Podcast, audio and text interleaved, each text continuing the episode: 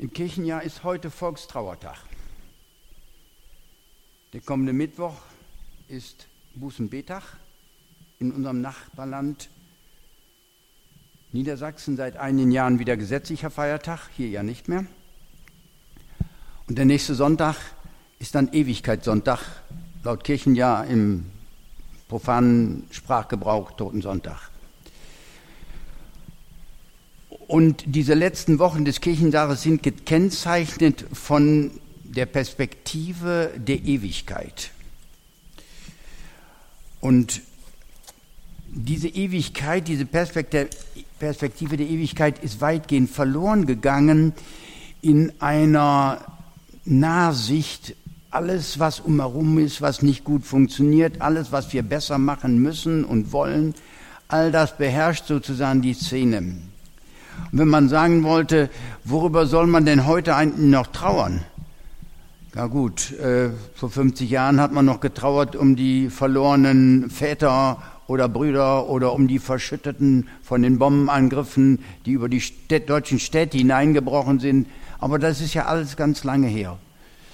Ich denke, heute müsste man sehr, sehr trauern um, um den verlorenen Gott, sage ich mal den inzwischen ferne gewordenen Gott in unseren Kindergärten von Sozialpädagogen geleitet, die sich einer Gender-Ideologie verschrieben haben. Wenn ich daran denke, vor einigen Jahren kam meine Enkeltochter nach Hause mit dem Spruch, Opa, ein Kind kann ja auch zwei Väter haben. Dann denke ich, was für ein Unsinn wird den Kindern dort gesagt. Habe ich gesagt, Quatsch, jedes Kind hat Vater und Mutter. Wenn es mit zwei Vätern aufwachsen muss, dann ist das bereits ein großes Defizit. Und wenn wir das weitergehen in die Schulen, in die Hochschulen, in die Öffentlichkeit, in die Medien hinein, bis in die Politiker, die sich ganz knallhart von Gott verabschiedet haben, dann haben wir einen Grund zu trauern für unser Volk. Die Regierungen sind machtlos geworden, die Bevölkerung ist gottlos geworden und die Regierungen machtlos. Das ist ein Grund zu trauern. Und heute wird der Blick gerichtet sozusagen nach vorne auf die Ewigkeit Gottes. Und in diesem Umfeld sind zwei Kapitel im Matthäusevangelium genau dieser Sicht gewidmet, nämlich die Kapitel 24 und 25. Und ich versuche mal zusammenzufassen, was dort im Prinzip steht. Da geht es vor allem in Kapitel 24 darum, dass Jesus wiederkommen wird und davor in dieser Zeit werden die Menschen verführt. Da steht außerdem, dass sich viele als Christus bezeichnet werden, die es nicht sind. Es gibt viele Kriege, Hungersnöte, Erdbeben und dann die Verfolgung der Christen.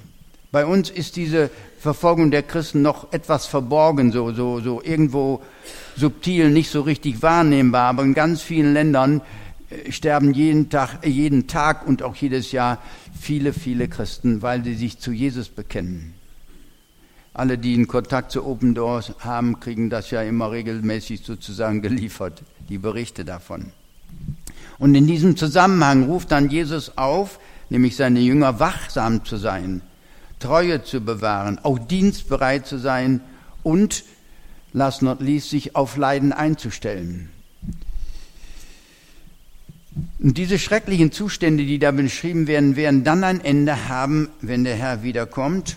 Und für die einen wird er kommen, um sie zu holen, und zwar die Menschen, deren Sehnsucht gerichtet sind schon in dieser Welt auf ihn. Für die anderen wird er kommen als Richter, vielleicht zunächst für die, die ihn einst richteten, und dann wird er kommen für diejenigen, die ihn endgültig ablehnen, die wird er auch ablehnen und die ihm nicht dienen wollten. Das irdische Leben Jesu Christi begann mit einer Flucht. Wir wissen von Herodes, der die Kinder töten wollte, getötet hat. Jesus musste einmal dem Zorn der aufgewiegelten Menge sich entziehen. Aber schließlich ließ er sich doch gefangen nehmen, Volkern hinrichten und er starb für uns. Gott erweckte ihn von Tod auf, nahm ihn zu sich in seine Herrlichkeit und er versprach den Jüngern, dass auch sie dahin kommen werden, und zwar für immer und ewig. Aber wenn er dann wiederkommen wird, wird es für jeden sichtbar sein. Er wird in seiner himmlischen Herrlichkeit erscheinen mit einem majestätischen Gefolge, wie wir das lesen. Und das Forum, in dem er erscheinen wird, wird die ganze Welt sein, die ganze Erde und alle Völker. Und er wird Recht sprechen nach seinem Gesetz. Und er hat davon gesprochen, auch in der Bergpredigt, ihr wisst, euren Vorfahren wurde gesagt, du sollst nicht töten, nicht Ehe brechen, ich dagegen sage euch. Und was wir da hören, das kann uns zu schrecken geben, wenn wir da, du sollst nicht töten, aber wenn du deinen Bruder zürnst, das ist das schon äh, ist das schon eine Sünde. Ehe bricht, Ehe nicht brichst, aber eine Frau begehrlich ansiehst. Und einmal kam jemand, der Jesus folgen wollte und sehr reich war, und Jesus sagte, du, wenn du mir folgen willst, verkaufe, was du hast, aber dann heißt es, er ging traurig davon, und dann fragen die Jünger schreckt, meine Zeit, wer kann dann überhaupt noch selig werden? Und was sagt Jesus? Das geht nicht. Bei den Menschen geht es nicht, aber bei Gott ist alles möglich. Bei Gott ist das wir selig werden. Du wirst selig und ich, weil Gott es so führt. Die Allmacht Gottes ist letztlich daran. Und dann finde ich noch einen Zusammenhang, den, äh, der hier jetzt nicht angezeigt wird, aber Johannes 15, da sagt Jesus, ich liebe euch. Und wenn ihr in meiner Liebe bleibt, dann werdet ihr meine Gebote halten. Nicht ihr müsst meine Gebote halten, damit ich euch liebe, sondern wenn ihr in meiner Liebe bleibt, da wird ein ganz anderer Zusammenhang hergestellt. Wenn ihr in meiner Liebe bleibt, werdet ihr meine Gebote halten. Und ich gebiete euch, einander zu lieben. So, und jetzt komme ich zu meinem eigentlichen Predigtext. Der steht, da habe ich mich der Perikopenordnung der evangelischen Kirche angeschlossen. Der steht heute in Matthäus 25, die Sätze 31 folgende.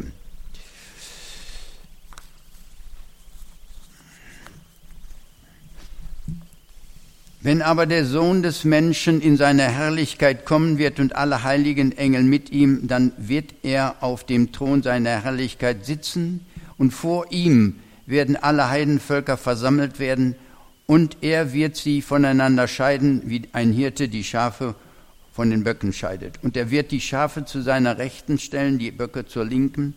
Dann wird der König denen, zu seiner Rechten sagen, kommt her, ihr Gesegneten meines Vaters, und erbt das Reich, das euch bereitet ist seit Grundlegung der Welt.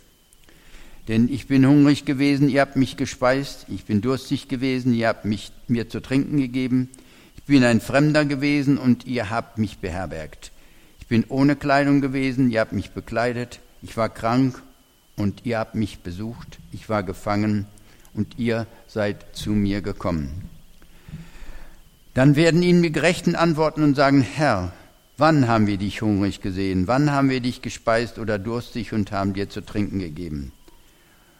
Wann haben wir dich als Fremden gesehen und dich beherbergt oder ohne Kleidung und dich bekleidet?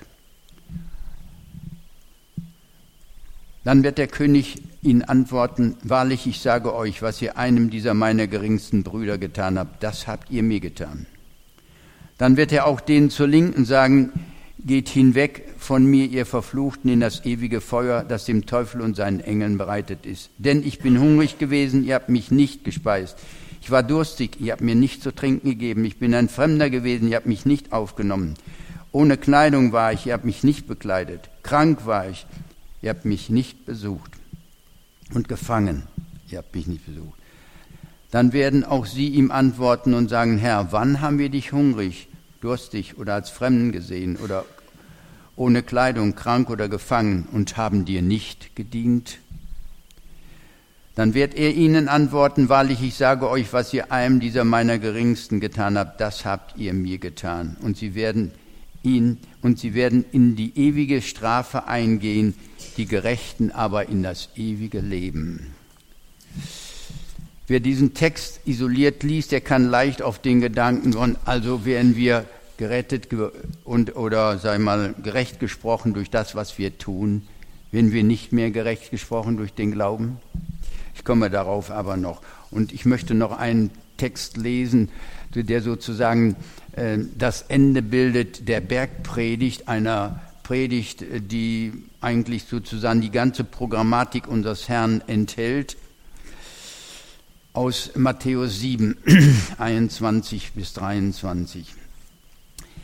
Es werden nicht alle, die zu mir sagen, Herr, Herr, in das Himmelreich gehen, sondern die den Willen meines Vaters im Himmel tun. Viele werden an jenem Tage zu mir sagen, Herr, Herr, haben wir nicht in deinem Namen böse Geister ausgetrieben, haben wir nicht in deinem Namen viele Wunder getan?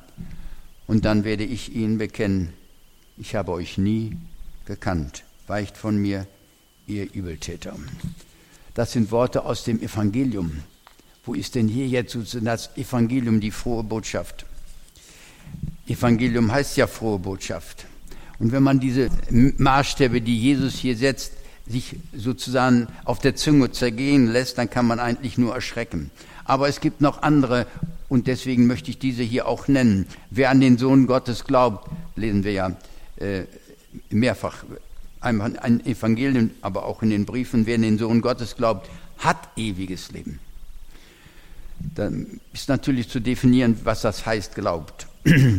Oder wer im Lebensbuch des Lammes geschrieben steht, das finden wir in Offenbarung 20, Vers 15. Wer im Lebensbuch des Lammes geschrieben steht, der wird nicht gerichtet von dem ewigen Richter. Die Schlüsselfigur in diesem Kampf ums geistliche Überleben ist ohne Zweifel Jesus Christus. Zunächst wird er als Retter kommen und er ist als Retter gekommen, all denen, die ihn gesucht haben. In Johannes 1, Vers 12 finden wir das sehr, sehr schön gesagt, in dem Prolog sozusagen, den Johannes zu seinem Evangelium hält. Alle, die ihn, nämlich Jesus, annahmen, denen gab er das Recht oder auch die Macht, Gottes Kinder zu werden. Das sind diejenigen, die an seinen Namen glauben. Und Namen steht hier für Personen, die an ihn als Person glauben. Danach ist er der Richter all derer, die ihn nicht annahmen. Wer ihn in dieser Welt nicht will, wird, ihn, wird in der ewigen Welt keinen Zugang zu ihm finden.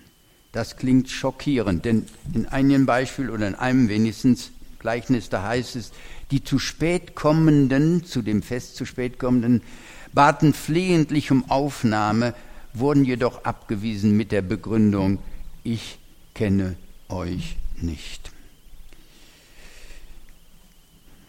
Wie kann das möglich sein, dass unser Herr jene aus seiner Herrlichkeit ausschließt, die in seinem Namen unterwegs waren, in seinem Namen Dämonen ausgetrieben haben, Kranke geheilt, Gutes getan? Dieses, diese ähm, Begleiterscheinungen finden wir ja im Zusammenhang mit dem Missionsbefehl Jesu, wie er im Markus-Evangelium berichtet wird ich habe euch nicht gekannt. Ich will mit euch nichts zu tun haben. Das klingt nicht nach Spaß.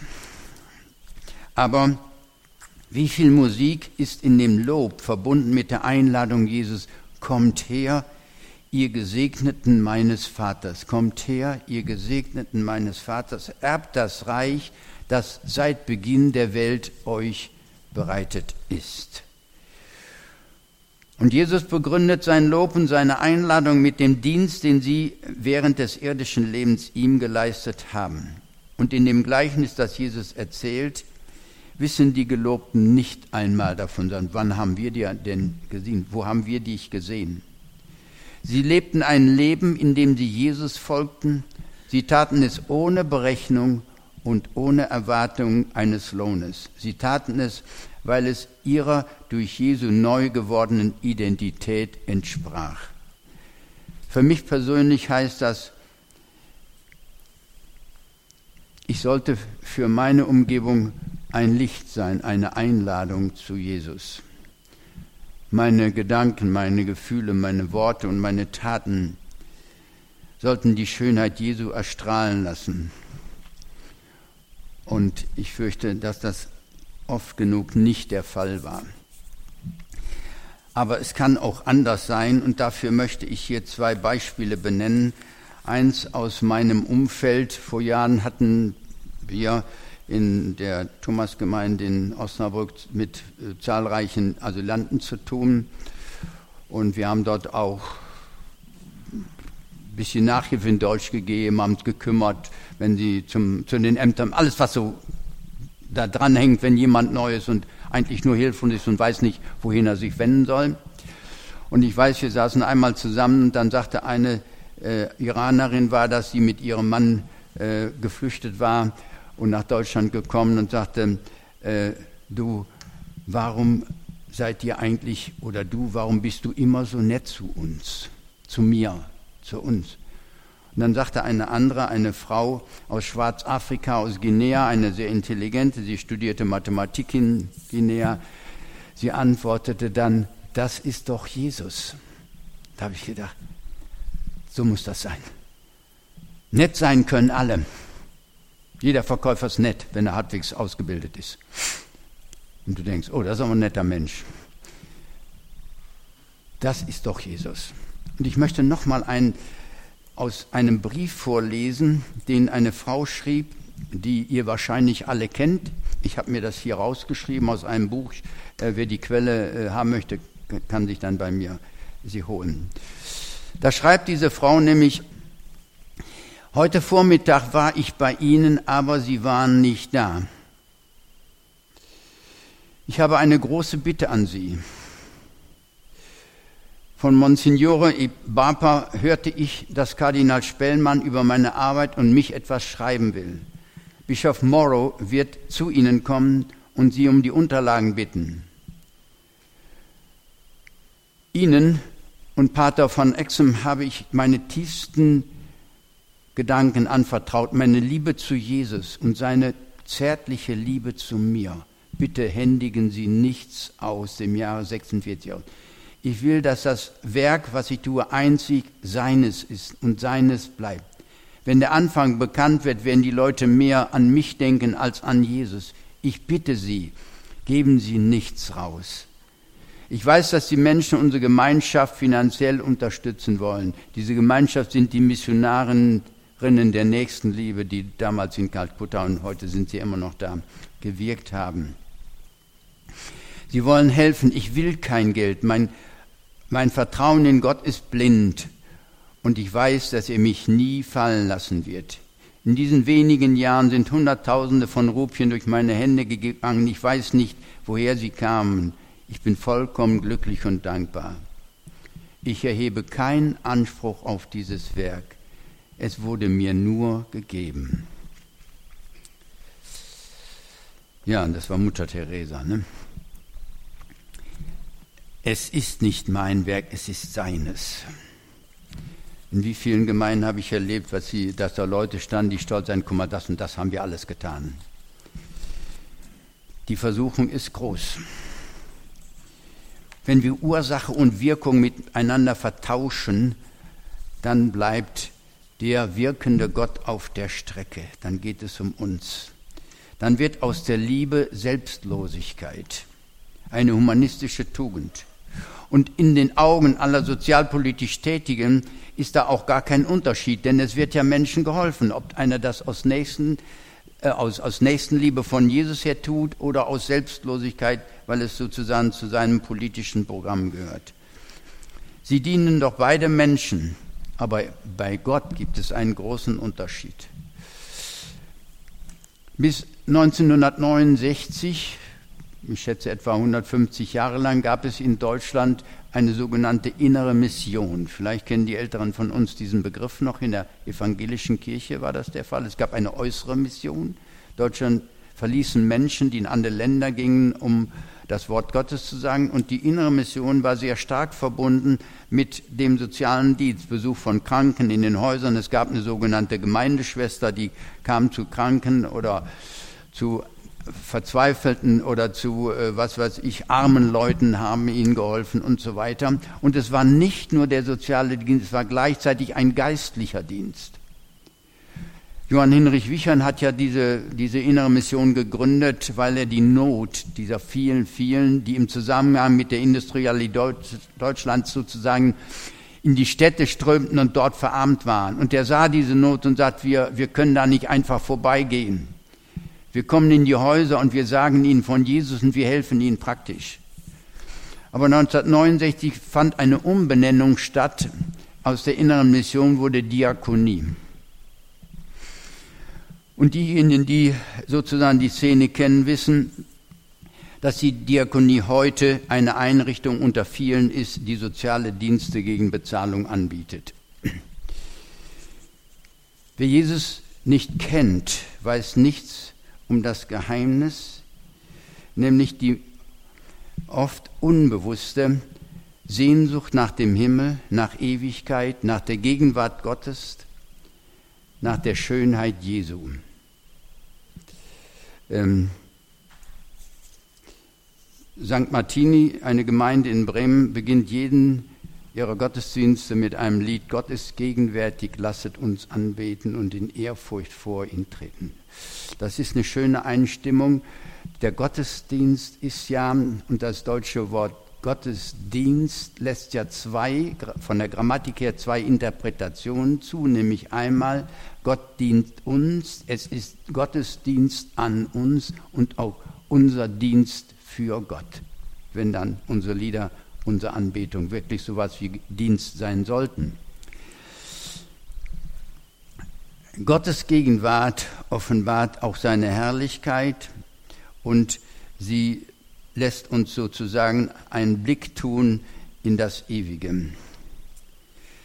Wer ausschließlich im Diesseitigen lebt, dem wird Jesus einst sagen, ich kenne dich nicht, geh mir aus den Augen.